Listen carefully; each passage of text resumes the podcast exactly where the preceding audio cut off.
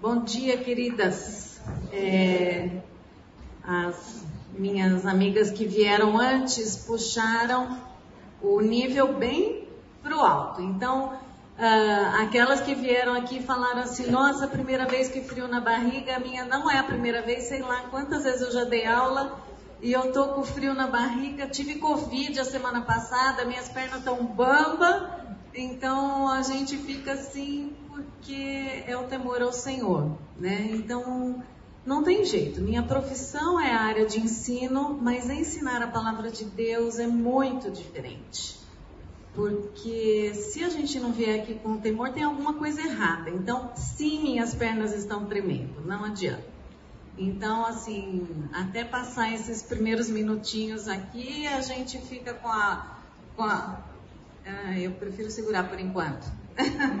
então, é, a gente fica assim com as perninhas tremendo e seria ruim se fosse diferente. Se a gente viesse toda segura, então isso não seria próprio. Mas uma coisa que tem me deixado extremamente contente é, quando eu tenho saído das aulas aqui, eu perdi a da Sayuri, porque estava de cama. É, foi é, a forma como todas as tribulações familiares têm resolução quando a gente busca o Senhor. Repararam isso? Tem saída para todas elas. E o assunto de hoje, por mais delicado que seja, não é diferente não é diferente. Já vi verdadeiros milagres no que diz respeito a crises no casamento. Verdadeiros milagres. Então, o assunto de hoje não é diferente. Uh, o nosso público aqui, ele está bem diferente. Antigamente já foi a época que eu bati o olho, eu conhecia todo mundo. Não conheço, muitas de vocês não me conhecem.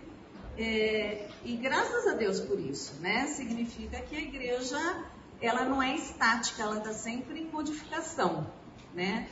E pensando nisso, eu recorri a um, a um texto que eu me lembrei é, já no final da preparação da minha aula, que é 1 Coríntios 7, a Débora vai ler para a gente.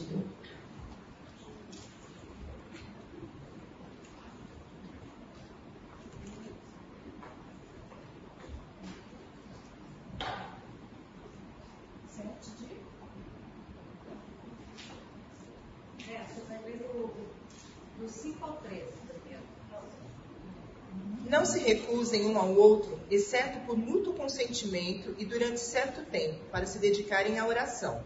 Depois, unam-se de novo para que Satanás não os tente por não terem domínio próprio.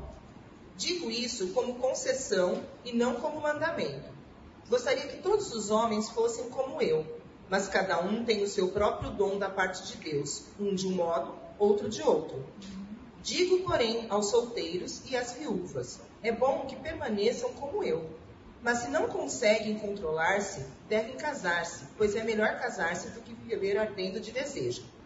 Aos casados dou este mandamento, não eu, mas o Senhor, que a esposa não se separe do seu marido, mas se o fizer, que permaneçam sem se casar, ou, então, reconcilie-se com seu marido, e o marido não se divorcie da sua mulher aos outros, eu mesmo digo isso, não o Senhor. Se um irmão tem mulher descrente e ela se dispõe a viver com ele, não se divorcie dela. E se uma mulher tem marido descrente e ele se dispõe a viver com ela, não se divorcie dele. É, eu lembrei desse texto porque a igreja de Coríntios ela tá estava parecida com a nossa aqui, é, muito é, diversificado as pessoas que frequentavam ali. E eu não conheço o público que eu tenho aqui hoje. Eu não sei se você é solteira. Eu não sei se você é casada. Eu não sei se você é recasada. Eu não sei se você é recasada pela segunda vez. Eu não sei se você é viúva. Eu não sei como é que você chegou aqui. Eu não sei se você é casada com um descrente. Eu não sei se você é solteira. Eu não sei se você está morando com alguém só e não é casada. Mas eu queria agora que a Débora lesse para a gente o versículo 20, que é a nossa esperança. Cada um deve permanecer na condição em que foi chamado por Deus. Ah, Paulo está falando aqui, fica como tá. Começa a aprender e as coisas vão se encaixando. Não é para você sair correndo e largar quem você está. E... Então, se você entrou aqui, você viu o tema e falou assim: ah, vai falar de divórcio? Puxa, vai falar de rumo ao divórcio, vai falar de casamento, eu sou solteira e vai embora? Não. Senta aí, vamos aprender um pouquinho. Porque se tem princípio bíblico, ele serve para o estado civil que você se encontra agora e que eu não sei qual é. Mas Deus sabe por que, que você subiu aquela escada. E nós, durante a semana, a equipe do ministério que está cuidando desta sala esteve orando para as pessoas que iam subir essa escada. Então eu não sei por que você está aqui, mas Deus te colocou sentada nessa cadeira, né? Se você está esperando que a gente vai falar sobre divórcio. Ah, hoje eu vou aprender se pode divorciar, se não pode, qual é o motivo, qual é, não é o motivo. Não é essa a aula, tá?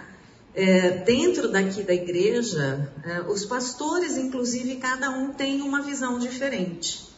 Mas saibam de uma coisa: assim como todos os outros assuntos, tudo aqui é tratado com muito zelo. Se você pedir ajuda, Cada caso vai ser tratado com muito zelo e de acordo com a palavra de Deus. Ninguém vai brincar com o seu caso, tá bom? Mas hoje é um dia especial para mim. Parece incrível, eu vou falar sobre divórcio, mas há 35 anos atrás, tem duas pessoas que estavam lá, Renata e Débora, participaram há 35 anos atrás. Hoje eu estou fazendo 35 anos de casado. então, é só eu ali, tá? Não parece, mas sou eu e o Wagner de especial para falar sobre um assunto desse, né? Bodas de Débora que sabe. Coral. Ô, oh, Débora, você não estudou? Todo ano você, você é a primeira a falar bodas de coral, né? Você acha que eu sabia o que eu estava fazendo? De jeito nenhum, gente. 22 anos. Já fizeram as contas, né? 57. 22 anos. O Wagner com 24. Que absurdo. Não sabia, né? Eu lembro que eu tinha uma amiga, ela falava assim para mim, é, eu casei na igreja católica. Eu já era convertida. Mas a gente participava de uma missão que era para eclesiástica e ela falava assim: seu casamento vai ser amaldiçoado porque você está dividindo o altar com ídolos. é, eu não tenho mais contato com ela, mas eu tenho uma vontade de falar para ela: ó, não foi. né? Nós estamos ainda firme, né? E não era o altar que ia fazer ele sobreviver, né? E realmente, muitas crises. Todo casamento passa por isso, né? E não é mérito nosso continuar casado, né? É única e exclusivamente a graça do Senhor e na crise recorrer a quem pode, ao único que pode. Então, é, é, é engraçado que quando a gente foi é, fazer a, a listinha lá, que dia que quem vai dar aula, teve a dança das cadeiras e a minha data foi se mantendo, a minha data foi se mantendo. E eu achei tão engraçado isso, porque eu falei assim, não, Deus quer que eu fale no dia do aniversário de casamento, né? Algum, algum motivo tem. É, eu gosto muito desse texto. Eu odeio o divórcio, diz o Senhor. E eu vou falar para vocês, eu também. Eu também. Eu tenho atuado no Ministério de Aconselhamento o divórcio traz marcas terríveis. Eu acho que todo mundo que tem uma amiga, ou se você é divorciada, ou se você tem alguém na família divorciado, o divórcio não acontece só entre o casal. O divórcio acontece com todo mundo. Ele abala todo mundo que está em volta. Eu odeio o divórcio, diz o Senhor Deus de Israel. O homem que se cobre de violência como se cobre de roupas, diz o Senhor do Exército. Por isso tenham bom senso, não sejam infiéis. Deus fala aqui é, que o homem está tá se divorciando como se ele trocasse de roupa. Uma coisa comum, uma coisa que que está acontecendo a qualquer hora, né? É, é uma violência o divórcio, né? E Deus é categórico. Eu odeio o divórcio. E nós estamos numa fase que uh, teologicamente tem só se falado do Deus amoroso, né? Aonde você abre todo Instagram, todo é, é, pastor aí moderninho só fala do Deus de amor. Né? Mas aqui Deus é muito categórico em falar: eu odeio o divórcio. A permanência do casamento é o plano original de Deus, não a quebra do casamento. Tá? Então fiquem com isso na cabeça. Não é plano de Deus o, a quebra do casamento.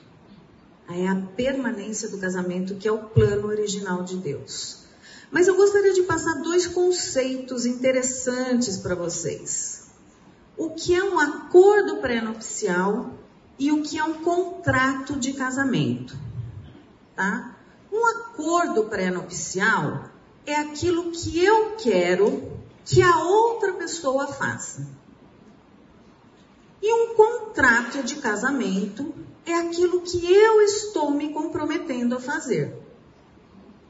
Então, ah, uma coisa que é interessante é que quando eu vou num casamento, e esse ano aqui é o ano do casamento, né? Porque acabou a pandemia e todos os casamentos que estavam marcados estão bombando, né?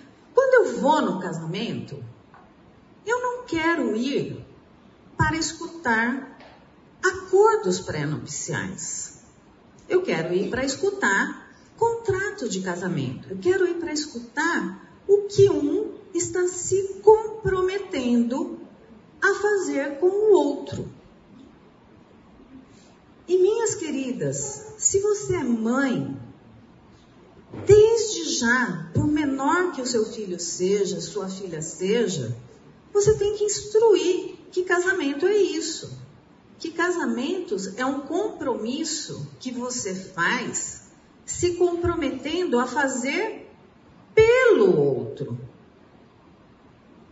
Então, desde já você precisa fazer isso pelos seus filhos. Se você é discipuladora, você precisa lembrar as moças que casamento é contrato e não é acordo pré-nupcial. É um contrato de casamento. Porque nós somos pessoas cristãs. Então nós sempre damos para o outro, nós fazemos pelo outro. Nós não fazemos acordos pré-nupciais. Nós fazemos contratos de casamento. Eu faço pelo outro, o outro merecendo ou não. E depois não venha me dizer, eu estou divorciando porque ele não merece que eu faça. Quando a gente casa, a gente já casa tendo feito um contrato, merecendo ou não. Tá? Então nós não podemos esquecer esses dois conceitos. Porque na hora da crise, a permanência no casamento é por conta do contrato de casamento. É por conta daquilo que eu prometi que eu vou fazer. Então a gente precisa continuar firme nisso aqui, tá? Uh, eu preciso contar para vocês uma coisa interessante que me aconteceu uns meses atrás. Uh, eu recebi a visita de uma amiga muito querida, uh, de muitos anos. E ela falou, Rose, vamos tomar um café, faz tempo que a gente não se vê, dois anos de pandemia, aquela coisa toda. E eu achei que ela vinha me visitar porque ela perdeu o pai dela na pandemia, eu perdi meu pai. E eu achei que a gente ia conversar sobre isso. E café vai, café vem, muito tempo sem se conversar. E a conversa foi rolando, uma hora de conversa, duas horas de conversa, aquela coisa, sabe? De faz tempo que você não conversa. Chegou uma hora, ela contou assim: Rosa, você não faz ideia. A minha cunhada, 27 anos de casamento, o casal perfeito, cristãos, meu cunhado arrumou a mala e foi embora. Pediu o divórcio. Foi embora a família inteira está abalada. Todo mundo. Minhas sobrinhas só choram. Ele levou inclusive o cachorro, tá? A família está abalada. Meu sogro, minha sogra, meu marido, tá todo mundo desesperado. Meus filhos, tá um abalo geral. Aquele casal que ia para a igreja todo domingo, não tinha. Assim, é lógico que lá entre quatro paredes a gente não sabia o que se passava, mas ninguém podia imaginar que aquele casal perfeito, 27 anos de casado, eles iam se separar. Para nós foi do dia para a noite que aquilo aconteceu. E ela me solta essa bomba depois de da gente conversar sobre tudo que tinha acontecido na pandemia. E ela estava realmente muito abalada com aquilo, né? E eu vou voltar nessa história porque ela vai ter um desfecho depois é, que tem a ver com a nossa com a nossa conversa aqui.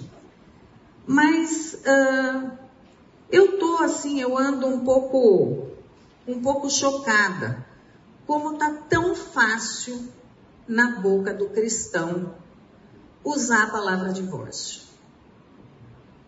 Eu ando chocada. Como qualquer crise entre um casamento cristão, eu vou me divorciar. Se a gente não melhorar, nós vamos procurar um advogado. Como está fácil usar a palavra divórcio, né?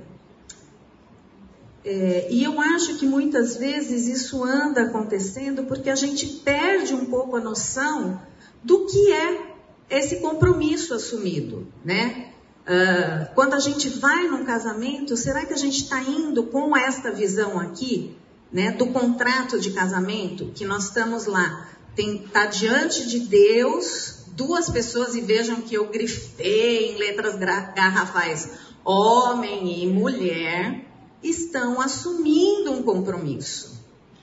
Gente, você não só colocou uma roupa bonita quando você foi num casamento, mesmo que você não seja madrinha ou padrinho, quando você foi num casamento cristão, você está lá de testemunha. Aquele casal, ele está diante de Deus e dos homens, assumindo um compromisso. E se o casal está em crise, você tem todo o direito de chegar e falar assim: Eu vi você assumindo um compromisso diante de Deus e de mim e dos homens. Não é isso que a Bíblia fala? Vamos lá, tem solução. Nós temos essa mania de falar assim: em briga de marido e mulher, ninguém mete a colher. Se a gente é cristão, a gente precisa meter a colher sim. Porque a Bíblia manda exortar uns aos outros, né? O grande problema é que muitas vezes, com o passar do tempo, né, a pessoa perde essa noção. E muitas vezes, vocês solteiras, meninas, ou você que está divorciada, buscando um outro companheiro ou viúva, você está buscando só a felicidade no outro e não está procurando servir uma outra pessoa através de um relacionamento. Tome cuidado o que é a busca num casamento. Tome cuidado. E tome cuidado com o que você ensina também. Vamos algumas estatísticas, gente. Olha isso aqui. Um terço dos casamentos, um terço, acaba em divórcio. Agora, pasme, o número de divórcio entre cristãos e não cristãos se igualou. O que, que anda acontecendo? O que, que anda acontecendo? É, depois, se vocês olharem, essa fonte chama Barna Group. É, uma, é um instituto cristão que visa ajudar famílias em crise. Tá? Então, é daí que eu tirei. É, é um, um, instituto que faz pesquisas entre famílias cristãs. Tá? Oi? É um, é um instituto americano. Tá? Uh, então, vejam vocês, um terço dos casamentos acaba em divórcio. E esse número se igualou entre casais cristãos.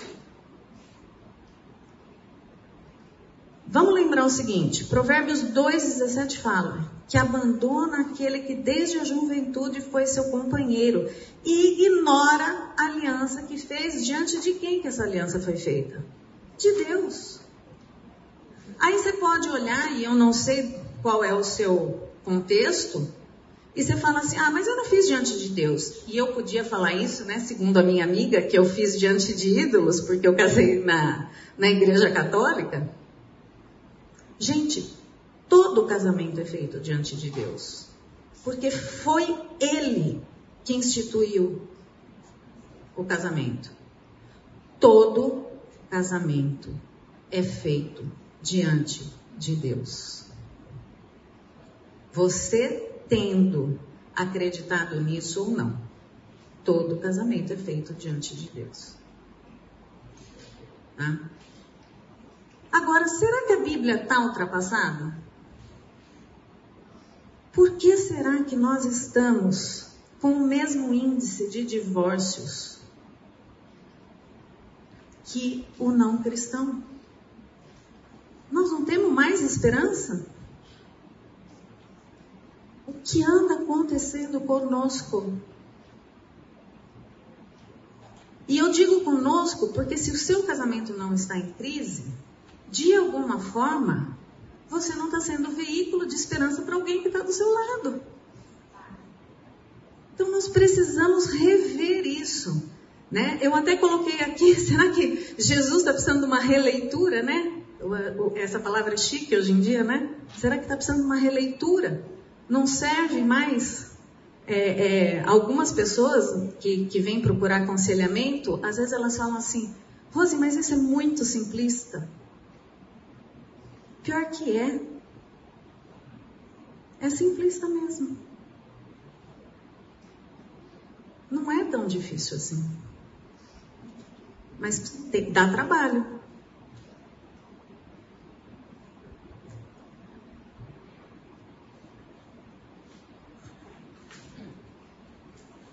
Ah, como eu disse, eu não vou é, trabalhar muito. Deixa eu hidratar um pouquinho aqui porque está seco.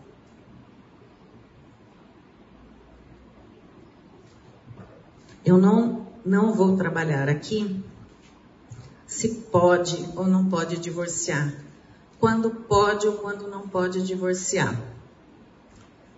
É, essa igreja trabalha com muita seriedade nesses casos. Infelizmente, infelizmente, é, com alguma frequência nós estamos vendo alguns casais separados que nem ficamos sabendo que estavam em crise. Infelizmente não chegou ao conhecimento dos pastores, só chegou ao conhecimento que eles se divorciaram. Né? Não houve chance de trabalhar com o casal. Né? Então, eu não vou é, levantar com vocês quando, quando é possível o divórcio e quando não, porque o tema da minha aula é quando o casamento balança e que a pessoa está indo rumo ao divórcio, né? Mas vamos ler esse texto aqui que fala assim: alguns fariseus aproximaram-se dele para pô-lo à prova e perguntaram-lhe: É permitido o homem divorciar-se de uma mulher? E vejam o grifo: por qualquer motivo. Ele respondeu: Vocês não leram que no princípio o Criador fez homem e mulher e disse: Por essa razão o homem deixará o pai e a mãe e se unirá à mulher e os dois se tornarão uma só carne. Assim, eles já não serão os dois, mas sim uma só carne. Portanto, o que Deus uniu, ninguém separe. Perguntaram eles: Então, por que Moisés mandou dar a certidão de divórcio? A mulher e mandá-la embora? Jesus respondeu: Moisés lhes permitiu divorciar de suas mulheres por causa da dureza do coração de vocês, mas não foi assim desde o princípio. Eu lhes digo que todo aquele que divorciar da mulher, exceto por imoralidade sexual e se casar com outra mulher, estará cometendo adultério. Deus criou o casamento como um vínculo de permanência. É inseparável. Né? A permissão que Moisés deu foi por causa de, da dureza do coração. Né? É lógico que aqui eles estavam querendo pegar Jesus né? e falar assim: ó, ele falou que podia. Né? E vejam vocês, era, eles falaram assim, por qualquer motivo? Não, não é por qualquer motivo. Né? Uh, Mateus 5,32, uh, e aqui tem a, o texto, fala assim: Aquele que se divorciar por sua mulher deverá dar-lhe certidão de divórcio, mas eu lhe digo: todo aquele que se divorciar de sua mulher, exceto por imoralidade sexual, faz que ela se torne adúltera. E quem se casar com a mulher divorciada, essa estará cometendo adultério. Tem várias linhas de pensamento, nós não vamos esgotar isso aqui, tá? Mas sempre tem um motivo, sempre tem um senão. Vocês vão encontrar igrejas que aceitam qualquer coisa.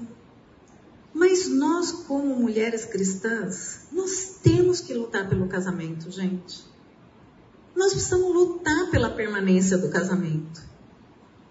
Nós precisamos lutar pela palavra de Deus, que é esperança para os nossos casamentos.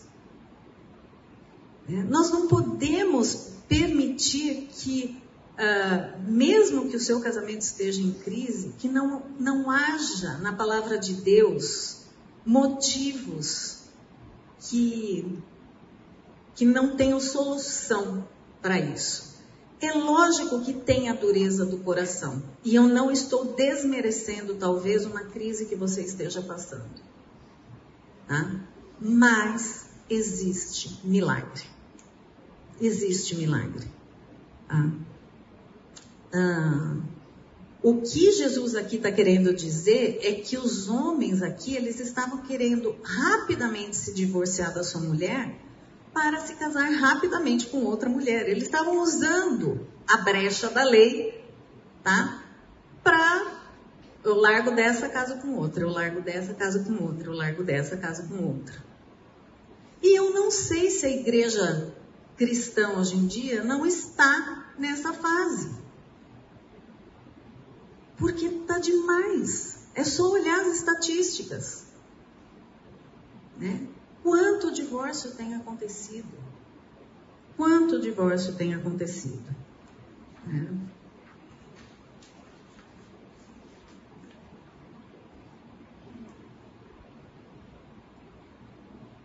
Nesse texto de Mateus 5, eu acho interessante porque Jesus ele fala da, da brecha da lei, mas a gente precisa lembrar que não é uma brecha da lei. A ideia aqui é a ideia do antidivórcio, que tem sim uma cláusula de exceção. A gente só fica na cláusula de exceção, né? Mas sempre a ideia, eu comecei com qual texto? Eu odeio o divórcio, diz o Senhor. E parece que o crente se apega sempre na. Não, mas tem uma brecha. Dá para se divorciar. Né? Vamos tomar cuidado com isso. Né? Vou voltar no cafezinho com a minha amiga. Uh, depois que ela contou sobre a cunhada dela e o cunhado que foi embora e todo o drama familiar que eles estavam vivendo, sogro abalado, sogra abalado, as sobrinhas que estavam em desespero porque o pai pegou mala, cachorrinho e tudo mais e foi embora. Ela falou assim: Rose, o que me traz aqui hoje é que com tudo isso eu fiquei pensando que eu posso me divorciar também. E eu aquilo me deixou desesperada, porque ela estava quase com 30 anos de casado e eu fiquei pensando assim: meu Deus, será que ela está cometendo adultério? Será que ela está sendo abusada? Será que eles estão em crise todo esse tempo e eu não estou sabendo, né? Tanto tempo de pandemia, eu não estou conversando com ela, o que está acontecendo? Ela falou assim, aí eu falei assim, mas o que está acontecendo? Ela falou assim, todas aquelas pequenas coisas que a gente está jogando debaixo do tapete. A comunicação tá mais ou menos. Tem aquele desrespeito aqui ali. Tem aquele mal entendido com a minha mãe, do meu marido, que ele nunca tratou e que isso me deixa triste. Tem aquele jeito irônico que eu trato com ele. E ela foi colocando algumas coisas que certamente tem no casamento de vocês e no meu. Que pode nos levar rumo ao divórcio, minhas queridas, se não for tratado. Porque isso levantou uma luz nela que ela falou: se eu não tratar estas coisas, eu não preciso que meu marido arrume um amante para eu levar ele pro, pro, pro advogado e pedir o divórcio. Estas coisas se juntando ao longo dos 30 anos já são o suficiente para eu arrumar a mala dele. Mas em Cristo tem solução para todas elas. E aí veio a palavra que eu quero dizer para vocês. E ela falou: Nós precisamos de ajuda. Só que o marido não sabia, né? que ela estava querendo ajuda. Ela descobriu que aquelas pequenas coisas apertaram o coração dela. Eram coisinhas que poderiam virar coisonas que poderiam colocar as coisas do marido dela dentro da mala, junto com o cachorrinho e ir embora. Não precisa chegar no ponto de ser uma coisa gigantesca e que tem solução. Vou acabar depois essa história aí. Agora, a ideia sempre é advertir para a gente não dar brechas para o nosso casamento. Nós precisamos, quando abre uma trinquinha, já ir lá e cimentar aquela trinca. Não deixar, imagina uma represa, gente, gigante, né? Teve aquela represa que estourou lá, como é que chama? Oh, Brumadinho. Se eles tivessem tratado daquelas pequenas ranhaduras, ela não ia estourar. E o que essa minha amiga estava querendo fazer era começar a pegar todas as trinquinhas do casamento dela e consertar antes que ela explodisse e a água toda viesse abaixo. Nós não podemos dar brechas. Não interessa se você tem cinco meses de casado ou 40 anos. Sempre é tempo de cuidar do seu casamento. Sempre é tempo. Até se você estiver divorciada. É tempo. Agora eu quero dar uma palavra para solteiras. Pode ser que assim como a minha amiga veio me procurar, você tenha uma amiga ou um amigo que venha te procurar com um problema no seu casamento.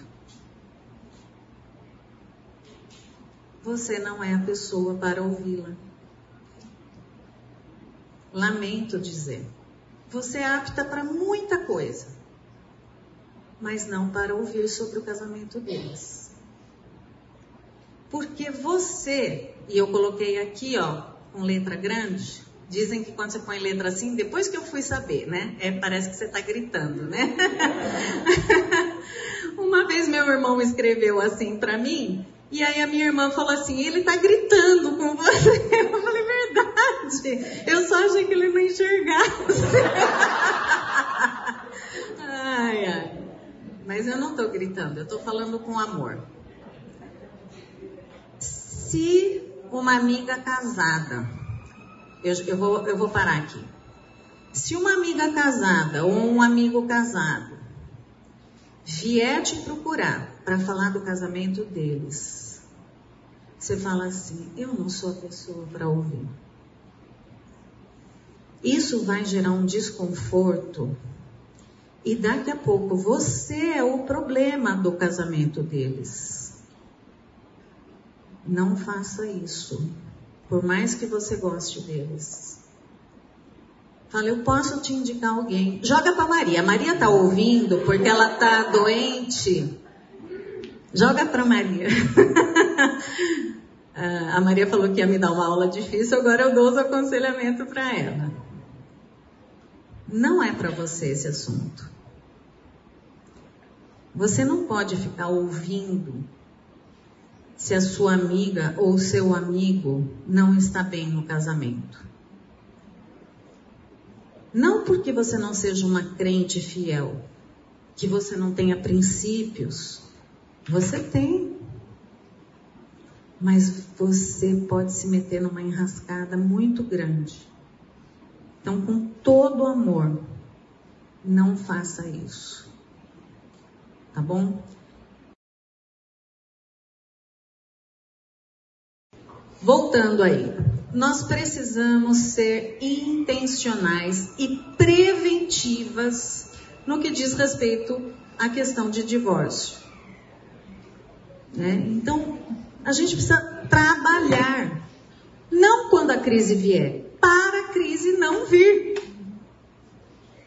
Né? Lembra da minha amiga lá? Né? Antes que a crise apareça. Né? Aí você vai falar assim, Rosa, mas como que eu vou fazer isso? Todo dia. Todo dia você precisa trabalhar para isso. Né? É uma, uma resposta torta que você deu. Puxa, deixa eu ir lá pedir perdão. Né? Todo dia você precisa fazer isso. Então a gente tem que ser intencional, tem que ser preventiva nesta área. Porque, gente, o diabo, ele é assim como Deus é especialista em fazer milagre, o, o diabo é especialista em destruir casamento. Especialista. Ele começou, a primeira tentação dele foi colocar intriga entre marido e mulher. Ele é especialista em fazer isso. Ele vai fazer isso. Se você não percebeu isso ainda, você está dormindo no ponto. Porque ele está fazendo isso o tempo todo. Né? Você quer ir pelo caminho A, o seu marido quer ir pelo caminho B. O dia inteiro você tem motivo para é, distorcer. Né?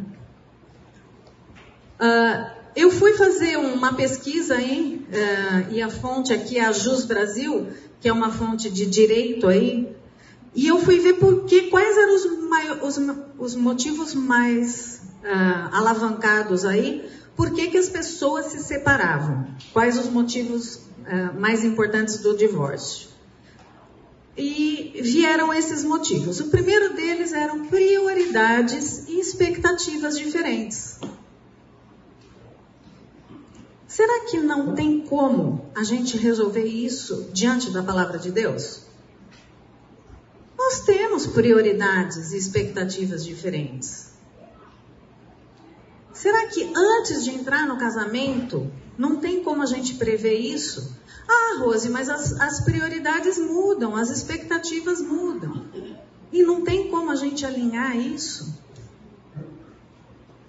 Né? Falhas de comunicação, concordo, trabalho com aconselhamento. Isso é complicado.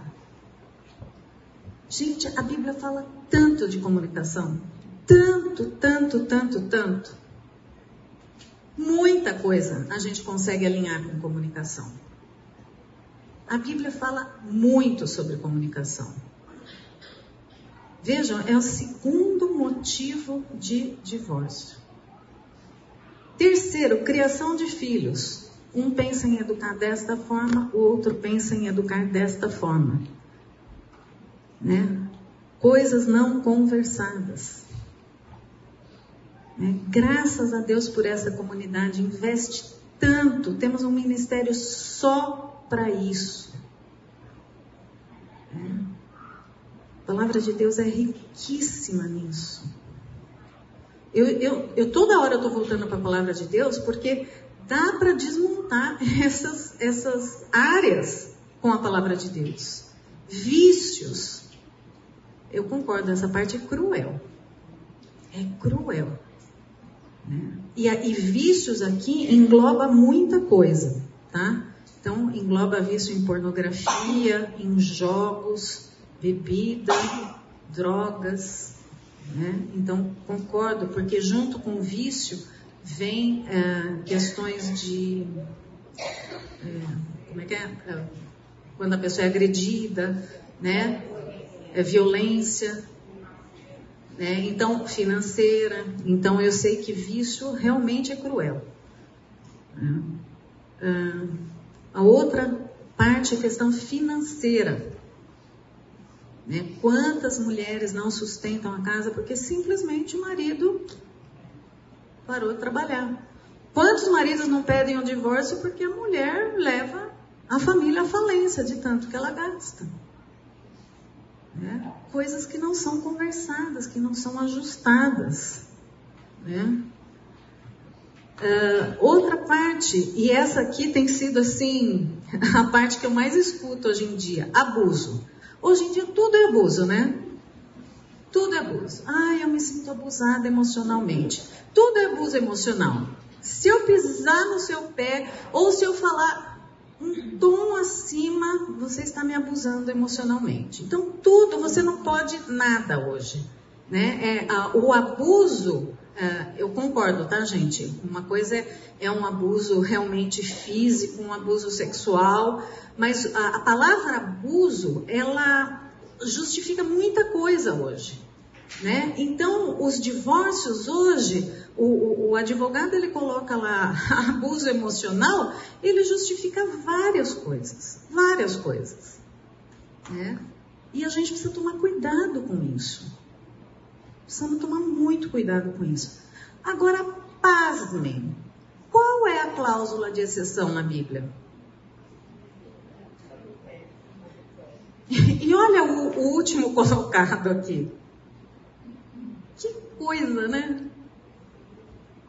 Que coisa. Eu fiquei chocada a hora que eu vi. Né? Tem outras depois, tá? É que eu parei aí a, a listinha. Né? Eu, eu, eu fiz a, o, a pesquisa até aí só.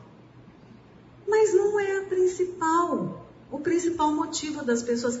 Eu acho que que as pessoas elas é, elas se ou se acostumaram com a infidelidade, não sei, né? Mas não é o principal motivo. Não é o principal motivo. Então, aquilo que biblicamente é cláusula de exceção, juridicamente, não é o principal motivo das pessoas se divorciarem. Me deu um tilt na cabeça a hora que eu vi isso. E vamos lembrar da outra estatística que eu trouxe, que nós estamos no mesmo patamar de índice de divórcio das pessoas que não são cristãs. Gente, é de cortar o coração. É de cortar o coração. Tem alguma coisa errada. Mas eu não quero que a gente fique com esse oh, a esperança. Vamos lá. Se a gente não sair daqui com alegria, o que, que nós vamos levar aí para fora? Né? Sempre tem esperança. A palavra de Deus é riquíssima em esperança. Riquíssima em esperança. Dá para o casamento ser novo de novo. E quando é, algumas pessoas me procuram, eu falo assim: Deus não remenda. Deus não remenda. Nós estamos aí, o Fernando gosta de fazer aquelas contagens, né? Eu não sei quem tem acompanhado, é o centésimo, não sei quanto que, que ele está pregando em Lucas lá, né, sermão? Né? Quantos milagres a gente já viu? Nós vimos Jesus remendando alguém? Ele não remenda. E casamento também ele não remenda. Ele faz novo. Se você deixar. Ele faz novo. Tem um livro aqui que eu gosto bastante. Ah, bem esse eu não trouxe. É Como Salvar Seu Casamento Sozinho. Porque pode ser que seu cônjuge não queira. Né? Uh, tem um filme muito legal chama Quarto de Guerra. Quem já assistiu? Gente, aquela mulher dentro daquele closet, orando sozinha. Ai, me arrepia de lembrar. Só que ela estava sozinha? Não. Ela está com Deus ali. Né? Então tem como ser novo. Há esperança. Sempre há esperança para o casamento da gente ser novo. Né? Eu não estou aqui romantizando, tá? É, quando você trabalha com casamento, com casamento e com crise e com gente querendo se divorciar, não dá para romantizar, né? Não dá. Então, eu não estou romantizando. Eu sei que a crise é cruel, né? Mas há esperança. Quero ler alguns textos de esperança aqui. Deus é o nosso refúgio, a nossa fortaleza, auxílio sempre presente na adversidade. Por isso não tentaremos, não temeremos, embora a terra trema, os montes afundem o, no coração do mar. O Senhor dos exércitos está conosco, Deus de Jacó, a nossa torre segura. Salmo 46, 1, 2 e 7. Vocês planejam mal contra mim, mas Deus tornou em bem para que hoje fosse preservada a vida de muitos. Agora, porém, declara o Senhor, voltem-se para mim de todo o coração, com jejum, lamento e pranto. Rasguem o coração e não as vestes. Voltem-se para o Senhor, para o Deus, pois Ele é misericordioso, compassivo, muito paciente, cheio de amor. Arrependam-se e não. Opa! Muito paciente e cheio de amor. Arrepende-se e não envia desgraça. Ah, porque sou eu que conheço os planos que tenho para vocês, diz o Senhor, planos de fazê-los prosperar e não de causar-lhes danos, planos de dar-lhe esperança para o futuro. Então vocês clamarão a mim, virão orar a mim e eu os ouvirei. Né? Então, a Bíblia está cheia de textos como esse. Eu separei alguns só. Está cheio de, de textos de esperança, né? Uh, eu quero trazer agora algumas estatísticas de casamento feliz, né? Eu trouxe muita estatística de, de coisas sobre divórcio. 59% de pessoas, ainda daquele Barna Group, tá? A pesquisa. 59% de adultos entrevistados uh, dizem que estão muito satisfeitos com seus casamentos. E 73% destes que falam que estão satisfeitos são cristãos praticantes, ou seja, não são aqueles meia-boca. São aqueles que estão levando Deus a sério. Então, 73% das pessoas que buscam na palavra de Deus são os que estão falando: eu tô, tô legal com o meu casamento. E eu comecei a minha aula aqui falando que a tônica deste curso é que tinha esperança para todos os terremotos familiares na palavra de Deus, né? Vejam, a estatística prova isso. Agora, olha que interessante. Cerca de 65% dos homens relatam estar muito satisfeitos no seu casamento. Sei lá, né? Parece que o homem não, não enxerga né? a real, né? Uh, enquanto 52% das mulheres fizeram a mesma afirmação, né? E aí, vale uma perguntinha pra gente. Será que a gente está muito crítica? Ou será que eles ignoram os problemas? Né? Eu acho que vale a pena a gente pensar um pouquinho. Se a gente vê pelo em ovo, né, e tudo para a gente vira um problema, ou se realmente eles deixam passar e não estão uh, levando a sério. Né? Então, eu não tenho como avaliar os, o seu casamento. Avalie você junto com seu marido, né? Porque marido não gosta de, de fazer DR, né, gente? Embora os homens acreditem que estão muito satisfeitos nos seus casamentos, décadas de pesquisa alô, mostram que eles realmente resistem em admitir que há um problema. Né? Então, é, eles demoram a buscar ajuda. Apenas metade dos entrevistados disseram estar que estão um pouco frustrados, disse ter considerado o aconselhamento como opção. Veja bem, embora eles acham que o casamento não está lá muito bem, eles não consideraram buscar ajuda. O que, que vai esperar? Piorar?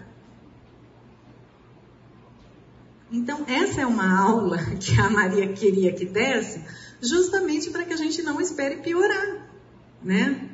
E por isso que eu fiquei tão impactada com a visita da minha amiga. Né? Que coisa interessante ela ter se tocado, né? Olha só essa estatística: um em cada sete dessas pessoas só que considerou o aconselhamento. É baixo, né, gente? Um em cada sete considerou o aconselhamento. Sendo que quanto mais jovem, está mais pronto para aceitar. Sabe por que isso? O mais jovem é mais ensinável. E aqui vai um alerta para as minhas queridas da minha idade. A gente não sabe tudo, não. Então, a gente precisa baixar nosso narizinho. Eu gosto muito de uma coisa nessa igreja. Se você passear na escola bíblica, você vai ver pastor sentado na sala de aula. Já repararam isso? Que legal que é isso, né? Ora eles estão aqui, ora eles estão aí. Eu acho isso muito legal. Nós somos irmãos em Cristo. Ora eu ensino, ora eu escuto. Nós precisamos de ajuda. Né? Então, não tem idade para essas coisas. Gente, como é que tá meu horário? Eu tô meio perdida aqui. Que horas são? 20 para as 11. Então tá bom. Vai lá. Ah, então é isso. Os mais jovens eles estão mais prontos para aceitar ajuda. Eu achei isso legal, né? Eles são mais ensináveis. Agora eu volto a perguntar: o que está acontecendo com o cristão? Se nós temos o melhor manual, por que que a gente não recorre? Quando lançou, eu não sei quantas de vocês conhecem, mas nós temos aquele um botãozinho no site da igreja que é até chato, né? Toda vez que você vai olhar alguma coisa, o botãozinho anda para onde você vai, preciso de ajuda, né? Quando lançou aquele botão e, e ali é, é do Ministério de Aconselhamento, gente, muita gente que não é da igreja clica naquele botão. O que, que acontece? Nós temos vergonha? Ah, mas é alguém conhecido que vai me atender? Né? Será que a gente tem vergonha? O que acontece? Né? Por que será que eu tenho vergonha de falar meu casamento está em crise?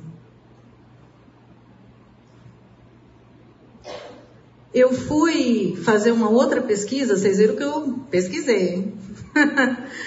uh, eu fiquei, eu fiquei, eu só pus assim, é, como evitar o divórcio no Google.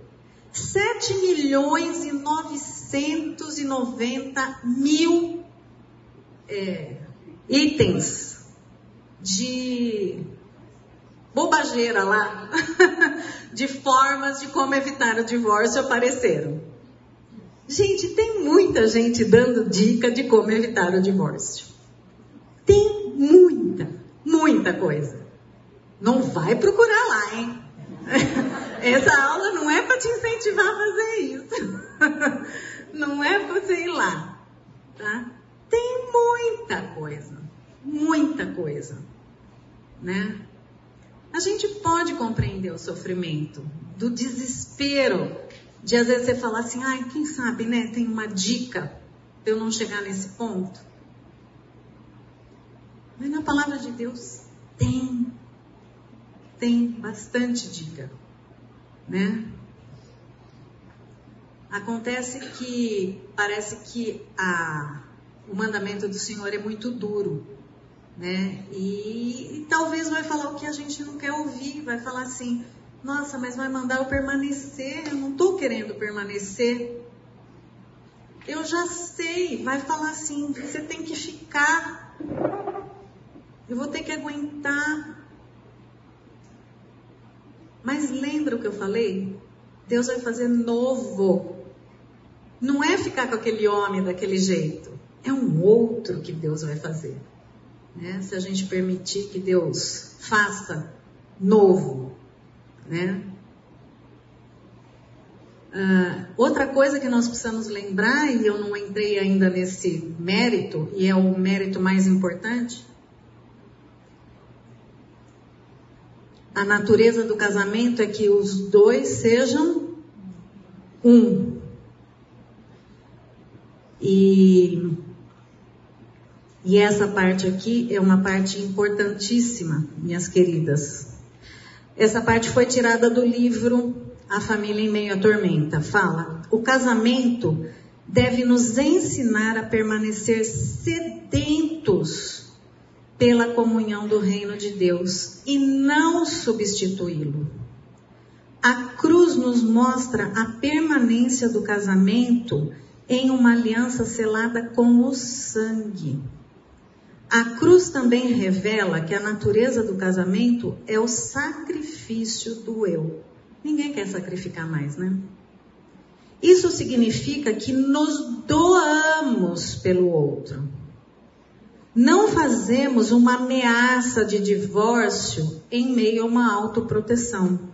Em vez disso, construímos casamentos que, da melhor maneira que podemos, refletem a união em uma só carne entre Cristo e a sua igreja. E então corremos para este evangelho moldado pela cruz quando falhamos. É na cruz que o casamento subsiste. É lá que está pago. Quando eu mostrei a fotinho daqueles dois jovens, há 35 anos atrás, que não sabiam o que estavam fazendo. Gente, se a gente não corre na cruz, não estava até hoje junto. Né? Não tem nenhum mérito meu e do Wagner estar casado até hoje. Alguns alertas. Vigiemos.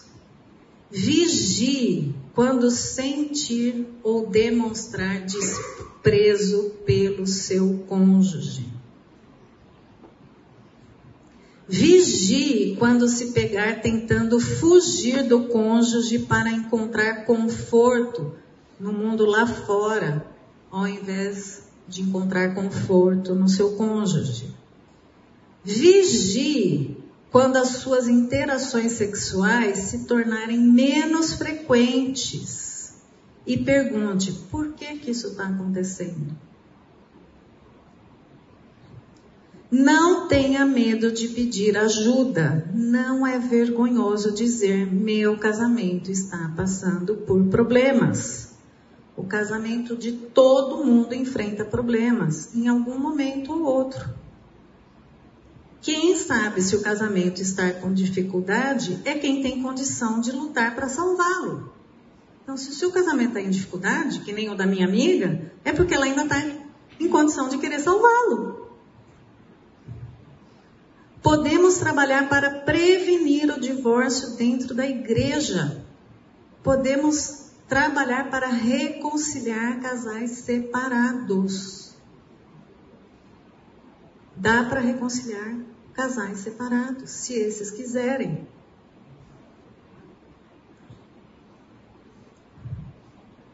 Concluindo, eu sempre digo que Deus é especialista em milagres domingo após domingo após domingo, o Fernando tem falado o que Jesus tem feito.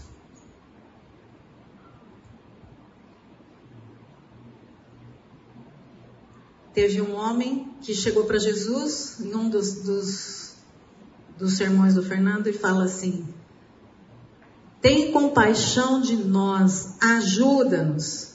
E Jesus falou o quê? Se tu podes crer, tudo é possível ao que crê. Queridas, abre o seu closet, põe de joelho, grita para o Senhor Jesus e fala: tem compaixão de nós. Tem compaixão de nós. Outro texto que o Fernando usou em sermão, e Jesus, olhando para eles, disse: Aos homens isso é impossível, mas a Deus tudo é possível. A solução não está num advogado. Não está num advogado. É, nesse tempo que eu tenho trabalhado com aconselhamento, eu já vi não é para contar só. Casais na frente do advogado com a canetinha na mão para assinar o divórcio e falar assim: vamos tentar mais uma vez. E é uma pena que não dá para contar quem são, porque nós vamos expor filho e tudo mais. Mas Deus fez de novo fez desse casal outra pessoa. E não é um casal, não, tem mais de um casal. Tem alguns dentro dessa comunidade. E que são bênção para essa comunidade hoje. Que saíram de adultério, de infidelidade, para ser bênção. Quantas lágrimas não foram derramadas? E Deus fez novo, debaixo de muitas dores e de muito trabalho. Não foi simples, não é simples. E o trabalho não acaba. Tem que ser intencional, tem que continuar trabalhando. Porque o diabo já viu que balançou e vai querer continuar balançando. Ouse obedecer. não cai do céu. Não cai do céu. Não adianta nós ouvirmos todos esses conceitos e não colocar em prática. Não adianta. Tem que colocar em prática esses conceitos. Deus odeia o divórcio. E você tem que falar: se ele odeia, eu odeio e eu não vou deixar isso acontecer. Eu creio nesse Deus que odeia o divórcio? Vocês estão muito quietas. Você crê nesse Deus? Fala disso. Ensina isso. Fala isso no seu discipulado, para sua filha, em todo lugar, gente. Que não sejamos as igrejas que se conformam com isso. Que a gente fale sobre isso, né? Voltando na minha amiga. Seis meses trabalhando com o casal. Aquilo que parecia que não era nada começamos devagar. Bom, primeiro que o marido assustou quando eu falei assim, pergunta para ele, né? Se ele vai querer ajuda, né? Conversei com o Wagner, falei assim, a conversa foi para esse lado, né? Seis meses e trabalhamos. Por incrível que pareça, foram quase todos aqueles itens: expectativa, comunicação, finanças, sabe aqueles itens que eu levantei por que os casais se separam? Foram esses que nós fomos trabalhando. E o marido assim, mas nós não temos problema. Mas nós não temos problema. Mas nós não temos problema. E tinha dia que você falava assim, a semana que vem acho que eles não voltam. Semana que vem acho que eles não vão. Seis meses daquilo que parecia que era só um. Vamos só abanar um pozinho assim, que acho que não é nada. Realmente podia ter acabado em divórcio. Graças a Deus que eles foram proativos. Graças a Deus. Graças a Deus que ela acordou a tempo e que ela incomodou ele. Graças a Deus. E eu espero que cada gotinha que esteja caindo, eles estejam virando copo, sabe? Porque senão vai transbordar. E que eu esteja fazendo isso, e que você esteja fazendo isso, e que cada uma de nós esteja fazendo isso.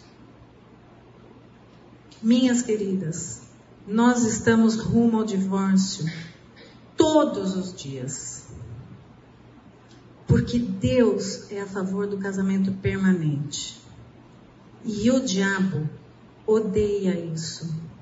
Porque o casamento lembra de, o, o diabo de Cristo e da igreja.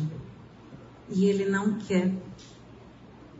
Então nós precisamos lutar a favor dos casamentos, porque nós estamos lutando por Cristo quando a gente faz isso é muito mais do que simplesmente lutar por um casal. É lutar pela igreja de Cristo quando a gente luta por um casamento. Então, que nós possamos ser embaixadoras da permanência dos casamentos, porque nós somos embaixadoras da cruz de Cristo quando a gente faz isso. E eu gostaria de orar pelos casamentos aqui representados, em crise ou não. E se você é solteira ou não está casada no momento, que você também seja uma embaixadora de bons casamentos. E que se Deus permitir que você case, você não se esqueça destes princípios e case pelo motivo certo pelo motivo certo, porque casamento é na cruz de Cristo. Tá bom?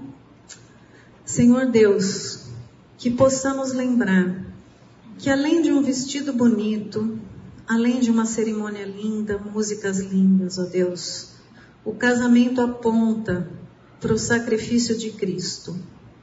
O casamento aponta por uma coisa grandiosa, que é ser uma só carne, assim como Cristo e a igreja.